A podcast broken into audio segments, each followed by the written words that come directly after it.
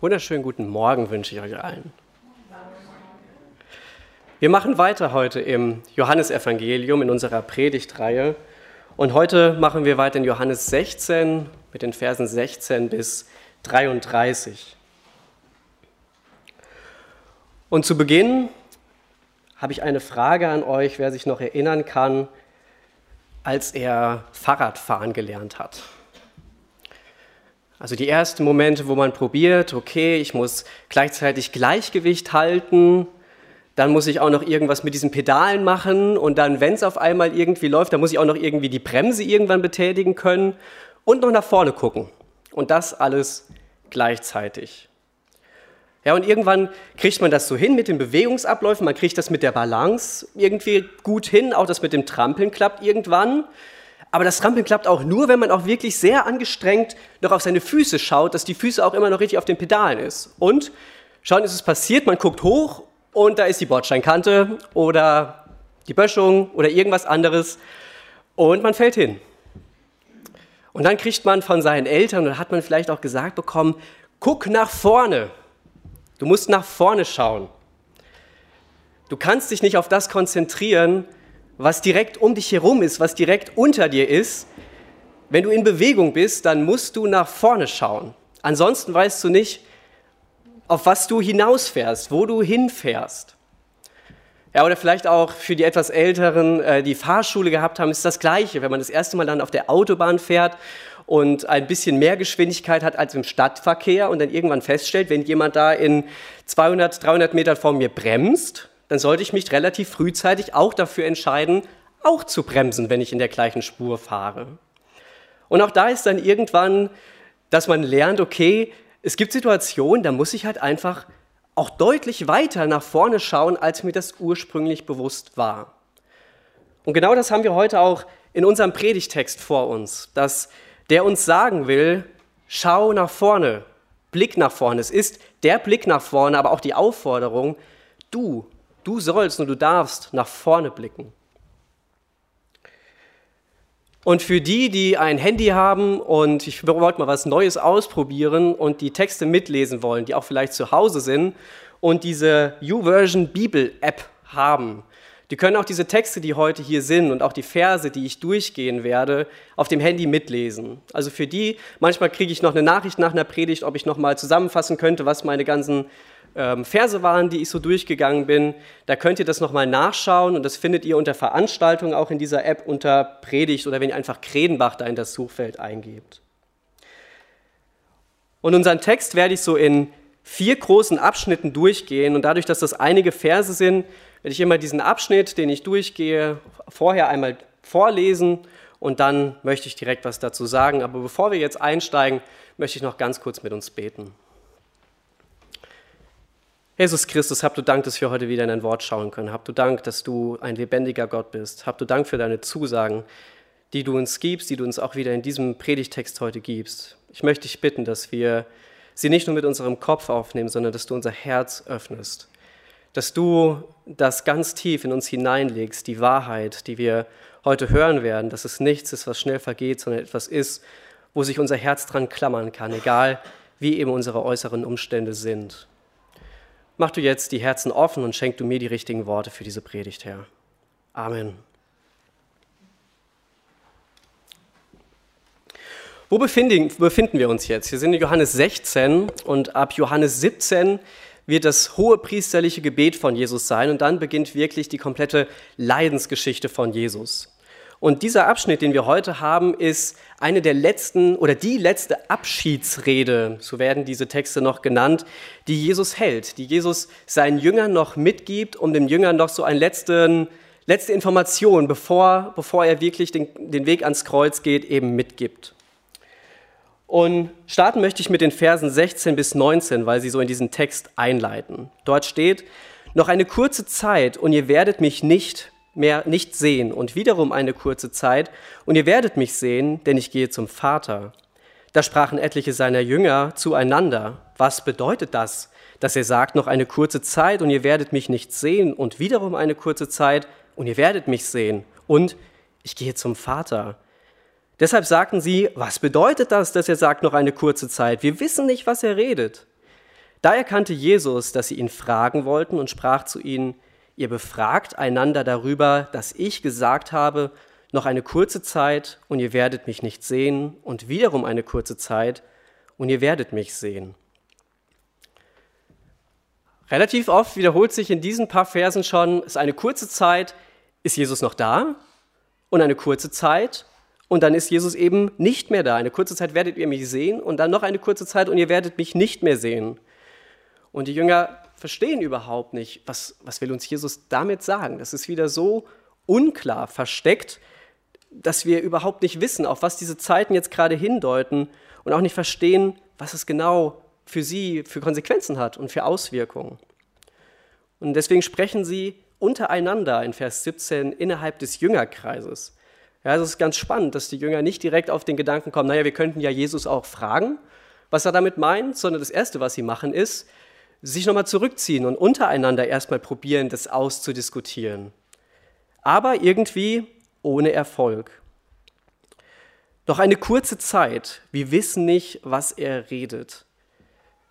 Und diese kurzen Zeiten, von denen er da spricht, die er da ist und wie er wieder, äh, die er sichtbar ist und dann nicht mehr sichtbar ist, die können auf drei unterschiedlichen Arten und Weisen verstanden werden.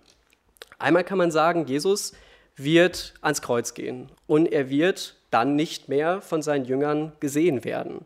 Aber nach drei Tagen wird er ja auferstehen und wird seinen Jüngern wieder erscheinen. Dann werden sie ihn wiedersehen. Auf der anderen Seite kann es sein, dass Jesus in den Himmel zurückkehrt, aber Pfingsten kommt der Heilige Geist als Beistand zurück zu den Jüngern und ist wieder bei ihnen. Auch das kann man sagen, können die kurzen Zeiten hier sein. Oder noch eine dritte Variante, dass es um das jetzige Zeitalter geht. Jesus war dort bei ihnen. Jetzt ist er aber im Himmel und nicht mehr da, aber er wird ein zweites Mal wieder auf diese Erde kommen. Und dann wird er alle mit sich eben, ja, wieder das zweite Mal wiederkommen und die zu sich rufen, die seine Kinder sind. Das sind so die drei Möglichkeiten, wo der Text aber gar nicht genauer an dieser Stelle drauf eingeht, welche es davon ist. Fakt ist, Jesus wird einmal nicht mehr da sein für eine kurze Zeit, aber dann wird er wieder bei den Jüngern sein.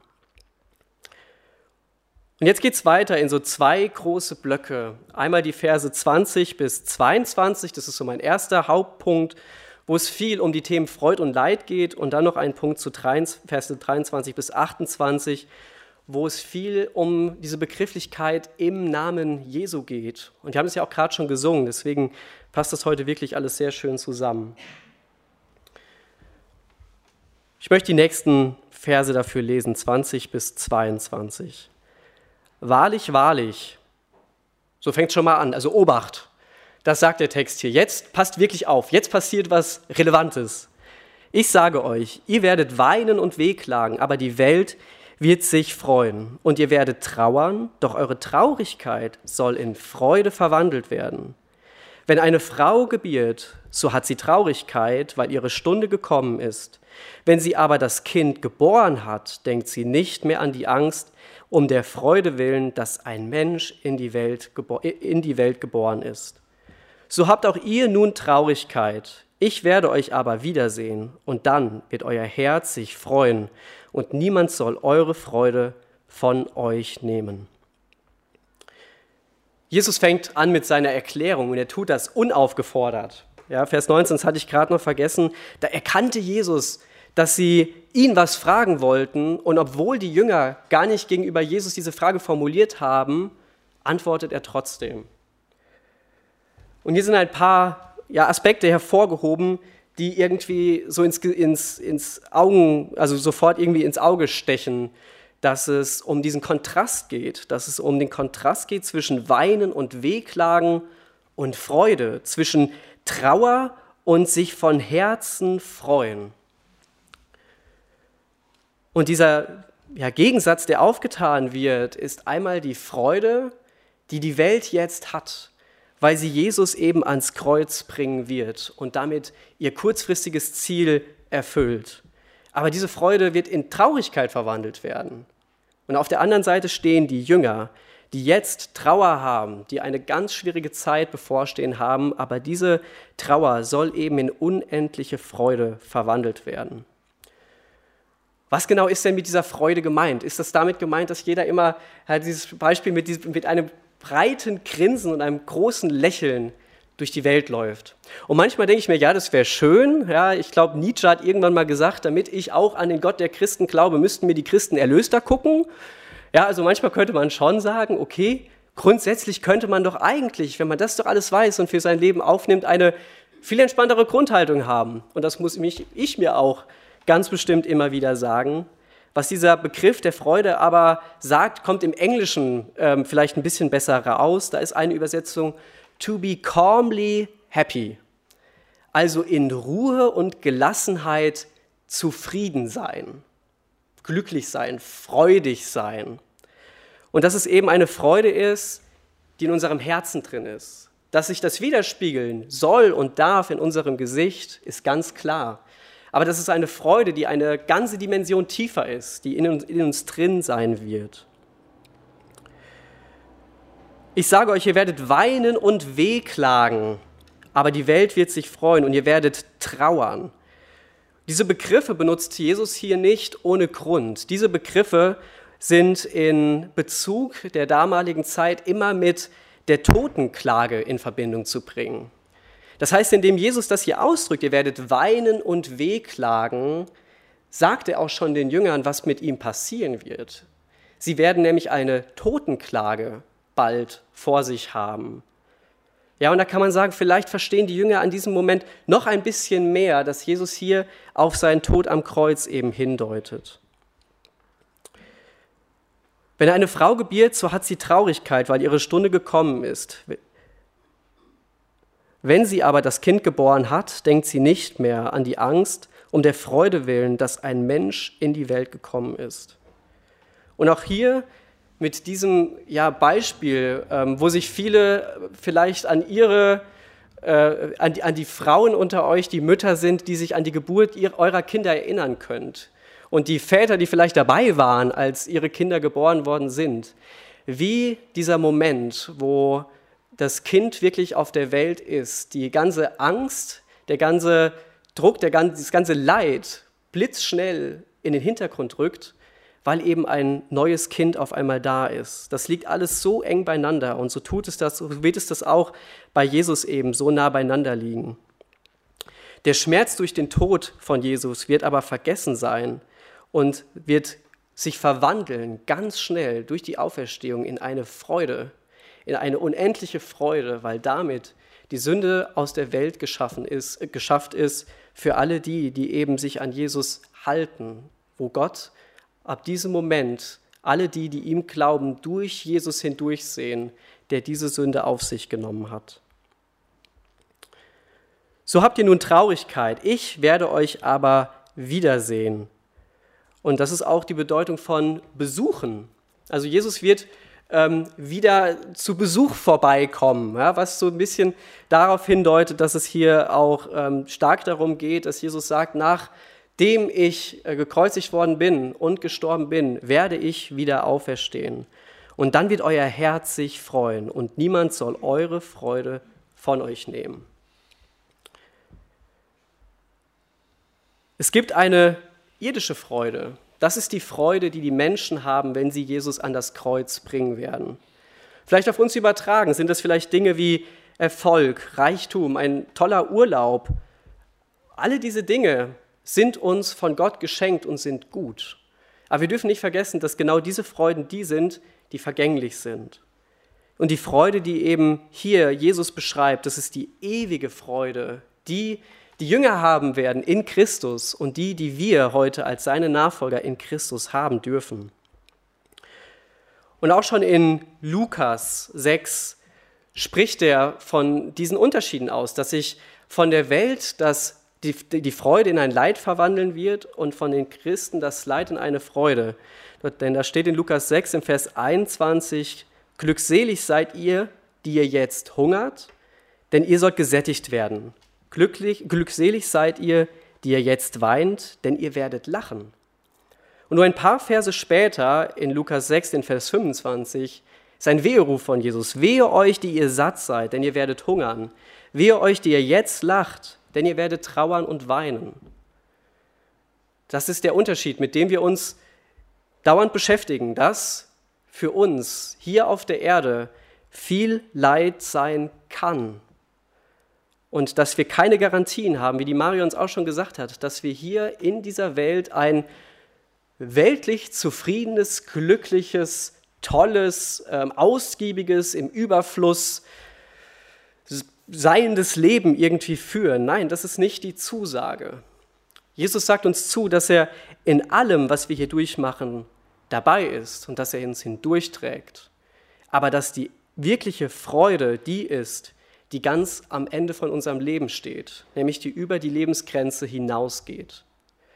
Und deswegen passt der Psalm 73 auch so gut hier rein, eben zu diesem Text, weil dieser Psalmbeter das festgestellt hat. Wenn ich die Welt betrachte, dann sehe ich, dass es den Menschen so gut geht und ich sie beneide für das, was sie haben, dass sie wohl genährt sind, dass sie Erfolg haben, dass sie keine Not leiden, überhaupt nichts. Und ja, der kommt nicht drauf klar, dass es denen so gut geht heutzutage. Und sich fragt, ist das fair? Ist das ein gerechter Gott, der das so zulässt? Und der Wendepunkt kommt eben, wo der Psalmbeter sich an Gott wendet und fragt, Herr, was sagst denn du dazu?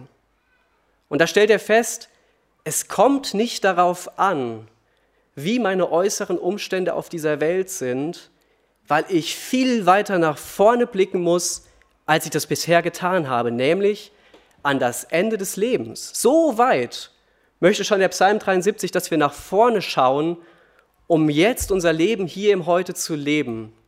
Dass er sagt, da habe ich erkannt, dass dort sich entscheidet, wer mit Jesus unterwegs ist und ein ewiges Leben mit ihm haben kann. Das war das, was ihm den Frieden in sein Herz gegeben hat, dass er verstanden hat, meine äußeren Umstände sagen nichts darüber aus, dass ich ein geliebtes Kind Gottes bin, dass nachdem diese Welt vergangen sein wird, dass ich bei Jesus sein darf und das in Ewigkeit. Und wir haben aktuell, ja, also man kriegt das so mit, viele ja, Leute, Schwierigkeiten, die, oder ähm, es gibt aktuell viele Beispiele, wo Not und Leid da ist, auch bei uns in der Gemeinde, ob es in Form eines Unfalls ist, ob es die Summe der kleinen Einschläge um uns herum sind, die irgendwann auch einfach unerträglich groß werden gefühlt. Und wir uns fragen, warum muss das so sein? Ne, diese, diese Frage nach dem Leid. Aber trotzdem sagt uns dieser Text eben eine Antwort darauf, dass er erstmal sagt, du natürlich kannst du das fragen, warum das aktuell so ist aber du hast keine Garantien in dieser Welt, diesem Weltlauf eben dieses Schöne, dieses Tolle, dieses weltlich Zufriedene zu haben. Das ist dir nicht zugesagt von der Bibel. Aber die Zusage, die wir haben, dass egal wie groß unsere Schwierigkeiten sind, sie nie zu groß sind für uns, sie mit Jesus zu meistern.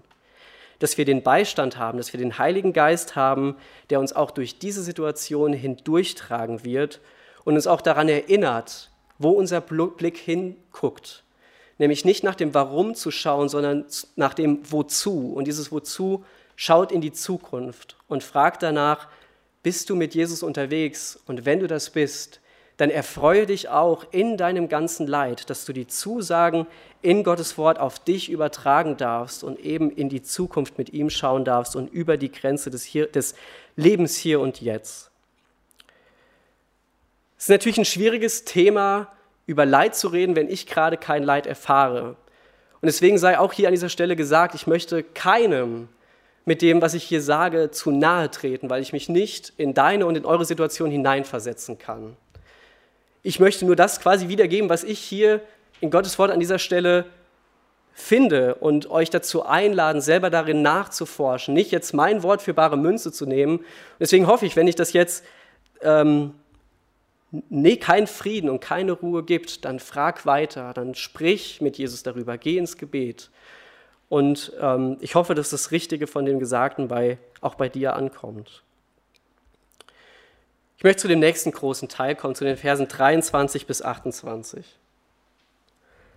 Und an jenem Tag, jenem Tag werdet ihr mich nichts fragen. Wahrlich, wahrlich, ich sage euch, was auch immer in, äh, ihr den Vater bitten werdet in meinem Namen, es, er wird es euch geben. Bis jetzt habt ihr nichts in meinem Namen gebetet, gebeten. Bittet, so werdet ihr empfangen, damit eure Freude völlig wird. Dies habe ich euch in Gleichnissen gesagt. Es kommt aber die Stunde, da ich nicht mehr in Gleichnissen zu euch reden, sondern euch offen vom Vater Kunde geben werde.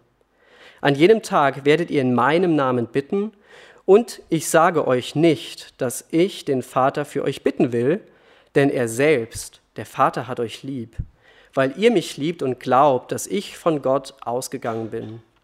Ich bin, von, ich bin vom Vater ausgegangen und in die Welt gekommen. Wiederum verlasse ich die Welt und gehe zum Vater.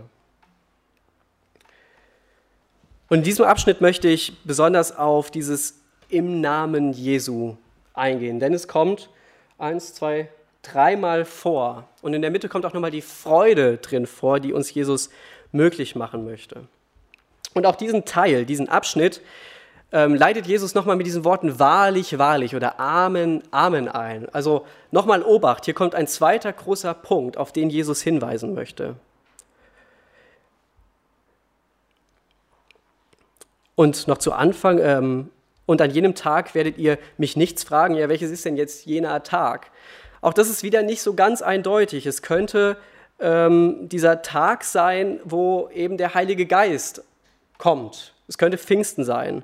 Es könnte aber auch der Tag der Auferstehung sein. Das ist also hier nicht ganz klar und sie werden ihm nichts fragen, ja, weil er nicht da ist. Das ist wahrscheinlich die, die plakativste und einfachste Erklärung. Können, man kann Jesus nicht fragen, wenn er nicht vor ihnen steht. Ja, wenn Menschen Jesus da jetzt gerade was fragen wollen und der Heilige Geist noch nicht da ist, dann wissen sie nicht, wie sie mit Jesus reden sollen. Wie auch, was auch immer ihr den Vater bitten werdet in meinem Namen, er wird es euch geben. Diese Aussage kommt schon zweimal vorher im Johannesevangelium, nämlich im Kapitel 15, einmal im Vers 7 und einmal im Vers 16. Also, dass er das sagt, dass was ihr in meinem Namen bitten werdet, dass ihr das empfangen werdet, ist also keine neue Aussage an dieser Stelle. Das haben die Jünger in dieser Form schon gehört. In Johannes 15, Vers 16 steht, nicht ihr habt mich erwählt, sondern ich habe euch erwählt und euch dazu bestimmt, dass ihr hingeht und Frucht bringt und eure Frucht bleibt damit der Vater euch gibt, was auch immer ihr ihn bitten werdet in meinem Namen. Jetzt ist natürlich die große Frage, ja, was bedeutet es denn? Und ich denke, dass es auf zwei Aspekte in diesem Namen Jesu beten ankommt. Nämlich einmal, dass es das Bitten ist auf der Grundlage des Verdienstes von Jesus und seiner Gerechtigkeit. Das ist der Grund, warum wir im Namen Jesu bitten dürfen. Und wozu soll unser Gebet dienen? Dass es ihn ehrt und ihn verherrlicht, damit es irgendwie ein Stück am Reich Gottes baut. Also es sind die Gebete, die so sind, dass sie für uns vielleicht greifbarer mit dem übereinstimmt, was die Bibel sagt. Wenn ich darüber bete, dass meinem Nachbar was Schlimmes zustößt, dann kann ich sagen, naja, das ist jetzt vielleicht kein Gebet, was grundsätzlich mit den Grundsätzen der Bibel übereinstimmt. Von daher wird es sicherlich kein Gebet sein, was ich im Namen Jesu beten kann, sondern dass das schon mal einmal grundsätzlich passt. Und es sind die Gebete, die Jesus jetzt schon für uns vorsieht, die wir in unserem Leben, in dem Prozess des ihm ähnlicher werden, eben noch ähm, auf diesem Weg vor uns haben. Nicht, weil wir heilig sind, können wir beten, sondern weil Jesus heilig ist, dürfen wir in seinem Namen jetzt zum Vater beten. Und dazu habe ich ähm, eine kleine Geschichte gefunden, um dieses in einem anderen Namen zu verdeutlichen. Ein einfaches Gleichnis mag die Sache verständlicher machen. Angenommen, in einer Stadt lebt ein Mann, der als ein entscheidender Antialkoholiker bekannt ist, entschiedener Antialkoholiker bekannt ist. Alkoholische Getränke will er nicht anrühren, kosten, noch sonst irgendetwas mit ihnen zu tun haben. Einer seiner Dienstboten ging nun zu einem Laden und verlangte im Namen seines Herrn vier Liter Schnaps. Aber der Verkäufer würde ihn einen solchen Auftrag eben nicht ausführen, ohne erst ganz genaue Erkundigung angestellt zu haben. Die verlangte Sache steht im völligen Widerspruch mit dem Charakter des Mannes, in dessen Namen sie verlangt wurde. Und so ist es zweifellos mit vielen unserer Gebete. Die Anliegen werden nicht gewährt, weil sie nicht von den Eigenschaften des heiligen Namens sind, den wir, den wir ihnen beifügen. Um eine Sache, die wir nur zu unserem eigenen Vergnügen, um eine Sache, die wir nur zu unserem eigenen Vergnügen haben wollen, können wir nicht im Namen Christi beten. Denn das wird gleich nochmal aufgegriffen, dieses falsche Verständnis vielleicht auch manchmal, im Namen Jesu zu beten. Und da greife ich jetzt einmal schon mal vor, wo es dann heißt in den Versen 26 und 27, an jenem Tag werdet ihr in meinem Namen bitten, und ich sage euch nicht, dass ich den Vater für euch bitten will. Denn er selbst, der Vater, hat euch lieb, weil ihr mich liebt und glaubt, dass ich von Gott ausgegangen bin. Jesus räumt auch gleich ein Missverständnis aus. Es ist nicht nötig, dass wir zu Jesus beten, damit oder im Namen Jesu bitten, damit dann Jesus vor Gott für uns eintritt. Das ist nicht damit gemeint, weil der Vater uns selber lieb hat. Und er hat uns lieb, weil wir Jesus, seinen Sohn, wiederum lieb haben. Es ist also eine Verkettung an Dingen hier irgendwie. Der wichtige Punkt ist, Jesus ist kein Mittler zwischen uns und Gott. Wir können direkt zu Gott kommen. Aber wir dürfen in der Autorität von Jesus Christus, seinem geliebten Sohn, direkt eben zum Vater reden. Spring nochmal zurück zu dem Vers 24. Bis jetzt habt ihr nichts im Namen Jesu gebetet. Im Namen eines Rabbis, wie er von seinen Jüngern zu diesem Zeitpunkt wahrgenommen wurde, betete man eben nicht. Und erst später wurde klar, dass Jesus eben der Sohn Gottes ist und sich offenbart am Kreuz. Und ihr werdet nun eine Freude haben dadurch, die völlig sein wird. Also wieder der Bezug zu dem vorherigen Abschnitt. Jesus möchte, dass wir eine Freude haben, die situationsunabhängig ist. Er weiß, dass die Jünger eine ganz schwierige Zeit vor sich haben, nämlich wo ihr Lehrmeister, das, mit dem sie so viele Jahre jetzt unterwegs sind, gefangen genommen wird, gefoltert wird und ans Kreuz genagelt wird. Und auch das ist erstmal die äußere Umstände von Leid und Not. Und trotzdem spricht Jesus hier rein und sagt, ich möchte, dass eure Freude nichtsdestotrotz völlig wird am Ende der Zeit und auch jetzt schon in dieser Zeit. Vers 25, dies habe ich euch in Gleichnissen gesagt, es kommt aber die Stunde, da ich nicht mehr in Gleichnissen zu euch rede, sondern euch offen vom Vater Kunde geben werde. Das fand ich ein bisschen lustig, weil ich mir gedacht habe, naja, so verständlich finde ich, hat sich jetzt Jesus hier auch an dieser Stelle für mich nicht ausgedrückt. Aber trotzdem sagt er, die Zeit der Gleichnisse wird vorbei sein, weil eben der Heilige Geist kommen wird. Und denke, dass das ähm, die klare Aussage von diesem Vers ist, dass er dann offen eben von uns, also vom Vater Kunde geben wird, weil wir eben ähm, selber den Heiligen Geist in uns tragen können. Und dieses vom Vater Kunde geben fand ich auch irgendwie, ja, aber es geht auch um Jesus an dieser Stelle, warum denn vom Vater Kunde geben? Aber dass hiermit wohl, sagen einige Ausleger, eben Jesu Ausgang vom Vater, dass Jesus wirklich Gottes Sohn ist und dass er uns erlösen wird, dass das diese Kunde vom Vater an dieser Stelle ist. Genau, jetzt hatte ich das gerade schon vorgegriffen von den Versen 26 und 27 von diesem Missverständnis und dann komme ich noch zu dem letzten Vers. Ich bin vom Vater ausgegangen und in die Welt gekommen. Wiederum verlasse ich die Welt und gehe zum Vater. Das ist diese Kunde vom Vater, was auch eben die Person von Jesus betrifft.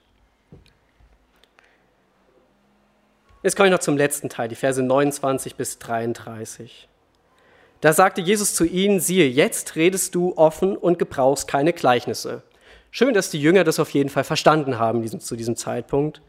Jetzt wissen wir es, dass du alles weißt und es nicht nötig hast, dass dich jemand fragt. Darum glauben wir, dass du von Gott, von Gott, von Gott ausgegangen bist.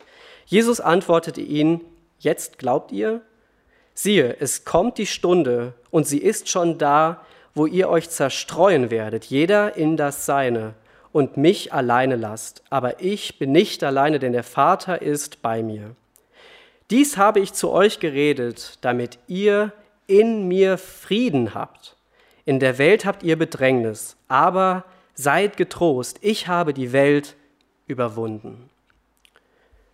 Und mit diesen Versen schließen die Abschiedsreden von Jesus.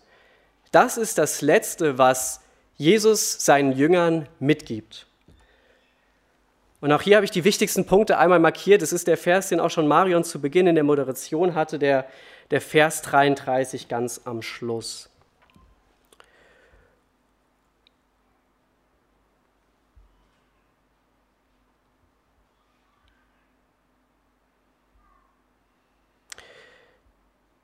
Jetzt wissen wir, ich gehe nochmal auf den Vers 30, jetzt wissen wir, dass du alles weißt und es nicht nötig hast, dass dich jemand fragt. Jesus weiß eben auch über seine eigene Zukunft Bescheid. Und Jesus sagt in den Versen davor etwas, was mit ihm passieren wird. Er spricht von dieser Weglage, was die Jünger dort verstehen und damit hat er den Jüngern nochmal eine weitere Bestätigung gegeben, dass jemand, der eben auch die Zukunft kennt, nur eins sein kann, nämlich von Gott oder selber Gott zu sein. Und das meint auch dieser Halbsatz danach, und es ist nicht nötig, dass dich jemand fragt. Also wie du hast es auch nicht nötig, innerhalb deiner Offenbarung, die du uns gibst, dass noch einem, ein Mensch etwas dabei tut. So ist das wohl am besten zu verstehen. Und darum glauben wir. Die Jünger haben bestimmt auch schon vorher geglaubt, was Jesus sagt, aber sie verstehen es noch einmal auf einer tieferen Ebene. Und trotzdem hinterfragt Jesus in dem Vers 31 das nochmal. Und es ist nicht ironisch gemeint an dieser Stelle. Jetzt glaubt ihr, seid ihr euch sicher, dass ihr versteht, dass ich Gott bin.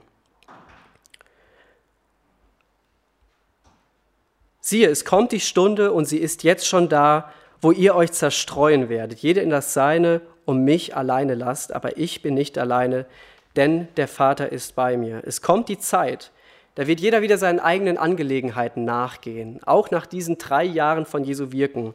Simon Petrus wird in Johannes 21 wieder ganz normal Fische fangen. Thomas wird in Johannes 20 wieder normal in seinem Haus sein und auch die, die aus Galiläa kommen, werden wieder in ihrer Heimat sein. In Johannes 21 wieder Simon Petrus, Thomas, Nathanael, Jakobus, Johannes und noch zwei weitere Jünger. Es ist also so, dass es erst einmal ja weitergehen wird. So nach dem Motto, ihr werdet mich erst einmal verlassen, so kann man sehen. Menschlich werde ich alleine gelassen werden. Auf der anderen Seite kann man aus diesem Teil sehen, aber sie werden auch diese Zeit überstehen. Jeder wird, das Seine, wird dem Seinen wieder nachgehen können, nachdem diese ganze schwierige Zeit vorüber ist. Aber trotzdem weiß Jesus, dass das Menschliche nicht das Entscheidende ist. Aber ich bin nicht allein, denn der Vater ist bei mir. Menschlich ist Jesus verlassen, aber göttlich eben nicht, weil Gott, der Vater, immer bei ihm sein wird. Dies habe ich zu euch geredet, schließt dieses, diesen kompletten Block der Abschiedsreden mit dem fulminanten Ausdruck, damit ihr Frieden habt. Man kann vielleicht sogar sagen, alles, was Jesus gesagt hat, ab Johannes 13, wo diese Abschiedsreden, glaube ich, beginnen, ähm, bis hierhin, hat Jesus den Jüngern nochmal mit auf den Weg gegeben, damit sie Frieden haben. Von welchem Frieden spricht Jesus? Das erfahren wir in Johannes 14, in Vers 27. Was ich euch zurücklasse, ist Frieden. Ich gebe euch meinen Frieden, einen Frieden, wie ihn die Welt nicht geben kann. Lasst euch durch nichts in eurem Glauben erschüttern und lasst euch nicht entmutigen.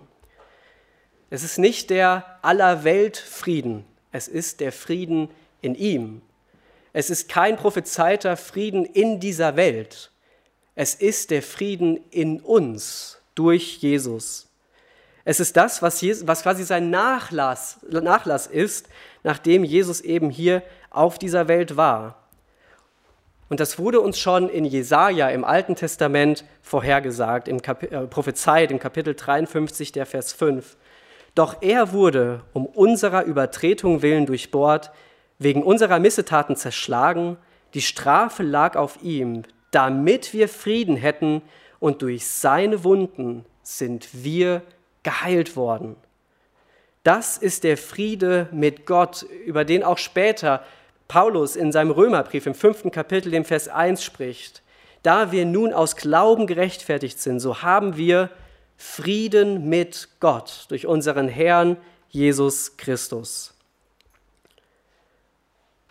Es ist ein innerer Frieden. Es ist das, wie wir mit unseren äußeren Umständen umgehen können. Es sind nicht die äußeren Umstände selbst, die Frieden sein werden. Denn in der Welt habt ihr Bedrängnis. Das ist eine Feststellung. Das wird so bleiben. Das wird nicht weggehen. Das wird im Zweifel noch schlimmer. Aber seid getrost. Ich habe die Welt überwunden. Und eine andere Übersetzung für dieses überwunden ist eben besiegt. Jesus Christus ist der Sieger über Sünde, Tod und Teufel.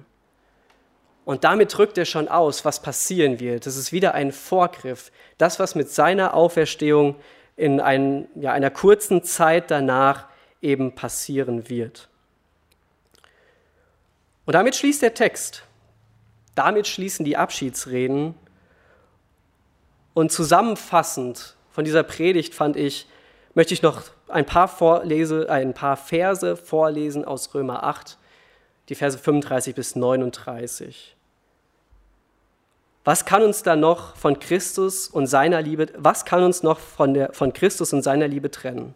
Not, Angst, Verfolgung, Hunger, Entbehrung, Lebensgefahr, das Schwert des Henkers. Mit all dem müssen wir rechnen, denn es heißt in der Schrift, Deinetwegen sind wir ständig vom Tod bedroht. Man behandelt uns wie Schafe, die zum Schlachten bestimmt sind. Und doch, in all dem tragen wir einen überwältigenden Sieg davon durch den, der uns so sehr geliebt hat. Ja, ich bin überzeugt, dass weder Tod noch Leben, weder Engel noch unsichtbare Mächte, weder gegenwärtiges noch zukünftiges noch gottfeindliche Kräfte, weder hohes noch tiefes noch sonst irgendetwas in der ganzen Schöpfung uns je von der Liebe Gottes trennen kann, die uns geschenkt ist in Jesus Christus, unserem Herrn. Schau nach vorne. Ja, du hast Bedrängnis, aber Jesus hat diese Bedrängnis für dich persönlich schon besiegt. Amen. Ich möchte gerne noch mit uns beten.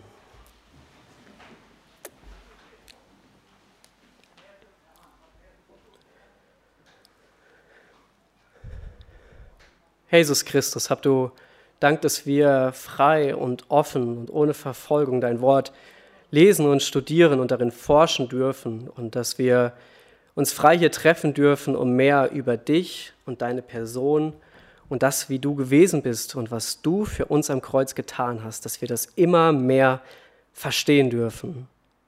Hab du Dank, dass wir in deinem Namen sogar beten dürfen. Dass du, der sich, ja, wo der Name etwas so Essentielles ist und das wirkliche Wesen beschreibt, dass wir damit vor Gott drehen dürfen, dass du dir nicht zu schade dafür bist, dass, wir, dass du dich ja, für uns da hinstellst und wir eben in deinem Namen beten dürfen. Ich möchte dich bitten, Herr, dass du uns das rechte Verständnis von diesen Aussagen schenkst, was es bedeutet, dass wir jetzt hier in Bedrängnis leben, aber du diesen Sieg errungen hast. Herr, ich weiß nicht, wie das geht, dass etwas, was ich hier rede und was bei Menschen bis ins Ohr kommt, dass du schenkst, dass das Rechte davon, davon an die richtige Stelle im Herzen gelangt. Dass es nichts ist, was nur Schall und Rauch ist, sondern dass du durch deinen Heiligen Geist an jeden wirklich ansprichst und ihn fragst und vielleicht ihm gerade hilfst, durch eine Bedrängnis oder eine schwierige Situation im Leben hindurchzukommen. Möchte ich darum bitten, Herr, dass wir uns daran festklammern, an dieser Wahrheit, dass du den Tod besiegt hast und dass wir in dir die ewige Freude haben werden. Geh du jetzt noch mit uns in diesen Sonntag her und habe du Dank für diese Möglichkeit hier heute Morgen und ja, sei du bei uns auch gleich noch im Abendmahl. Amen.